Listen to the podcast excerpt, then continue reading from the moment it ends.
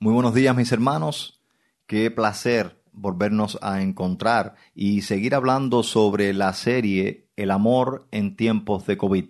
Este es el cuarto y último mensaje de la serie y va a tener como título El compartir economía del amor. Vamos a estar basándonos en el texto de Filipenses 4 del verso 10 al verso 20. Esta es una nueva oportunidad para abordar un tema crucial para la iglesia. La palabra siempre brinda guía y luz y en nuestro caso nos ha regalado sobre el amor, conocimiento y retos suficientes en este tiempo.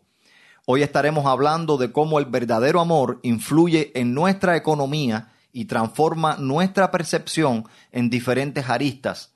El texto sobre el que trataremos, como ya mencionábamos, se encuentra en la carta a los filipenses en el capítulo 4 en los versos del 10 al 20.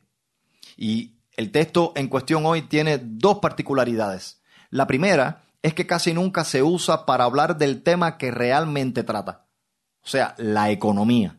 La segunda tiene dentro de sí un verso, en específico el verso 13, que se ha usado muchas veces fuera de su verdadero contexto.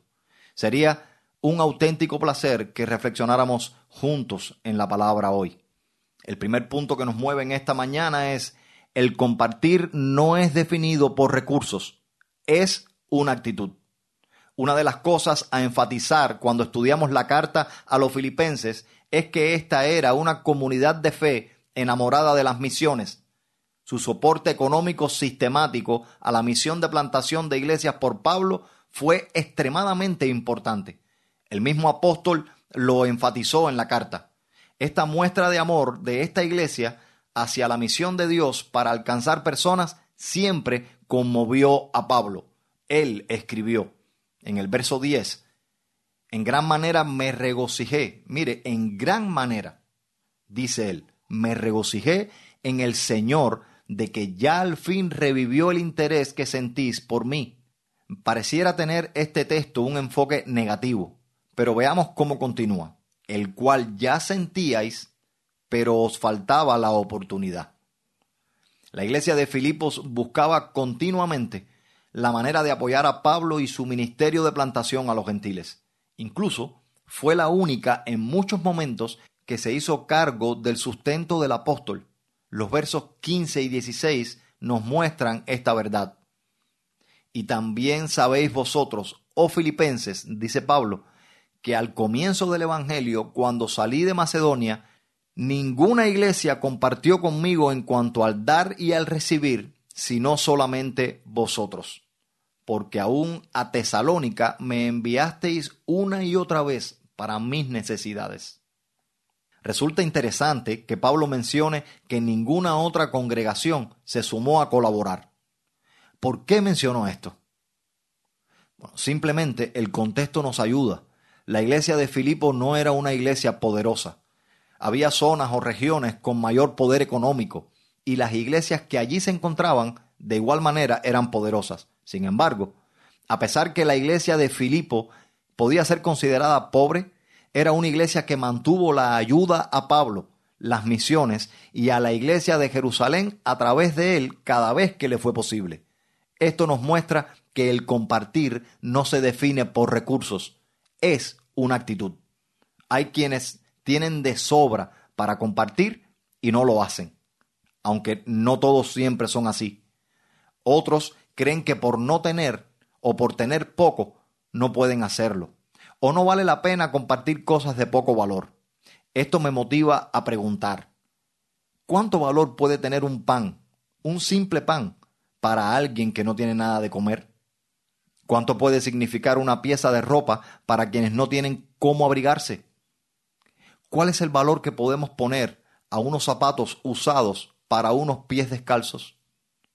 Pablo mismo nos responde en el verso 18, así lo he recibido todo y tengo abundancia, estoy lleno, habiendo recibido de Epafrodito, que era un líder de esa iglesia, al parecer su pastor, lo que me enviasteis olor fragante, sacrificio aceptable, agradable a Dios. Miren, Aquí Pablo hace uso de una comparación con los sacrificios que se hacían a Dios en tiempos del Antiguo Testamento y describe la ofrenda que mandaron los filipenses como olor fragante, sacrificio aceptable, agradable a Dios. ¿Qué define eso? ¿Los recursos o la actitud? ¿Fueron los recursos que ellos mandaron lo que define este olor fragante? ¿O fue la actitud que ellos tenían de ayudar constantemente a Pablo, tuviesen lo que tuviesen? Yo defiendo que fue la actitud. Esta es una ofrenda de amor. Hay veces que damos cosas a otras personas y no es con amor. Y miren, casi siempre ese recurso es tomado de muy poco valor. Sin embargo, cuando compartimos algo, aunque sea de poco valor, y lo damos con amor, eso es muy grande para la otra persona. Creer que no tenemos nada para compartir con otros es una mentira que como iglesia debemos derrumbar.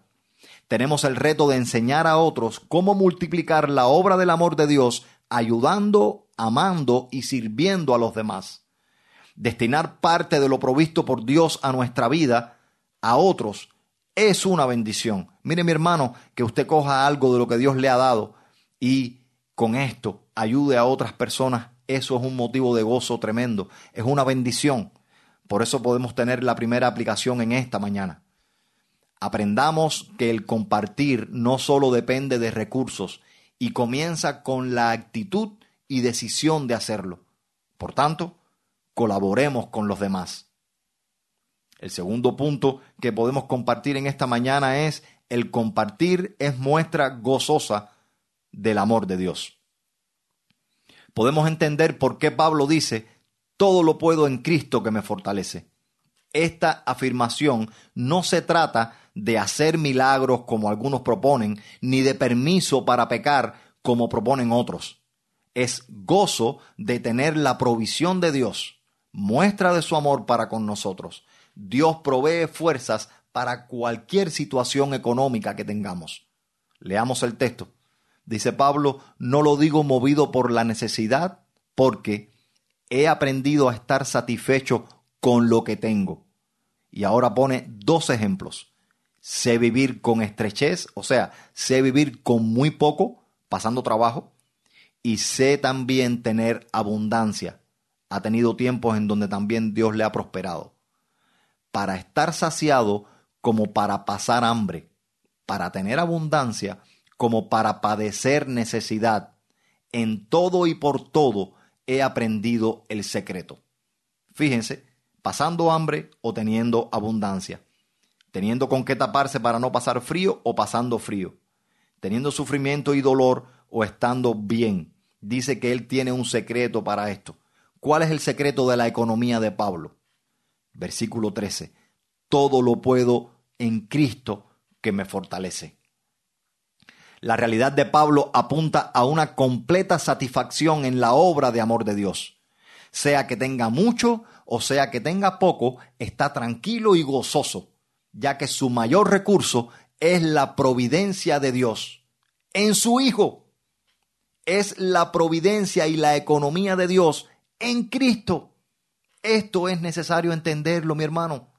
Pablo sabe que la providencia de recursos de parte de Dios para su pueblo es una muestra de amor inmensa, pero no se compara con la mayor provisión de Dios para sus escogidos, Cristo Jesús. El Evangelio es lo que da el gozo verdadero, pues te expone al amor verdadero del que ya hemos hablado. Ningún recurso, mi hermano, puede llenarte como Jesús lo hace. Créeme, ningún recurso puede llenarte como Jesús lo hace. Por ello, podemos pasar al siguiente punto. En el punto 3, Cristo, lo mejor que podemos compartir. Dice Pablo en el 19, mi Dios pues suplirá toda vuestra necesidad según su riqueza en gloria en Cristo Jesús. No nos equivoquemos, ninguna riqueza, economía próspera, significado o realización que podamos tener en este mundo podrá compararse con el mayor regalo de Dios, la redención por la obra de su Hijo. el sagrado y maravilloso Evangelio. Si no te has arrepentido de tu maldad, si no has creído en Jesús como Salvador, este puede ser tu momento para hacerlo. Dios desea compartir de su salvación contigo. Y si ya eres salvo, si ya eres cristiano, llénate de gozo, mi hermano. Dios desea que te goces por Él. Dios desea que te goces en Cristo, que es tu mayor providencia de parte de Él. Puede que los recursos te sobren, o puede ser que tu necesidad te repita una y otra vez que no hay esperanza. Ambas cosas te roban el gozo de la verdadera provisión de Dios. Nuestra mayor providencia de parte de la Trinidad es su Evangelio Redentor. En Cristo tenemos todo provisto. En Cristo tendremos también provisto todo lo que necesitamos. Solo en Jesús estamos y estaremos completos nada mejor tenemos para compartir con el prójimo. Cristo es lo mejor que podemos compartir. Pero, mire, no me malentienda. Teniendo a Jesús, éste nos motiva a que hagamos lo que Él hizo. Por amor a otros se dio a sí mismo y de todo lo que Él tuvo también lo compartió. Nosotros debemos seguir su ejemplo. Estamos llamados a compartir. Esto sin perder el enfoque de saber que Cristo es nuestro mayor motivo de gozo, la mayor provisión de Dios. Por ello, podemos repetir con Pablo y para cerrar este mensaje también en el verso 20. Y al Dios y Padre sea la gloria. Así cierra Pablo este capítulo y también así cierra el último mensaje que dedicamos al amor en este mes de febrero.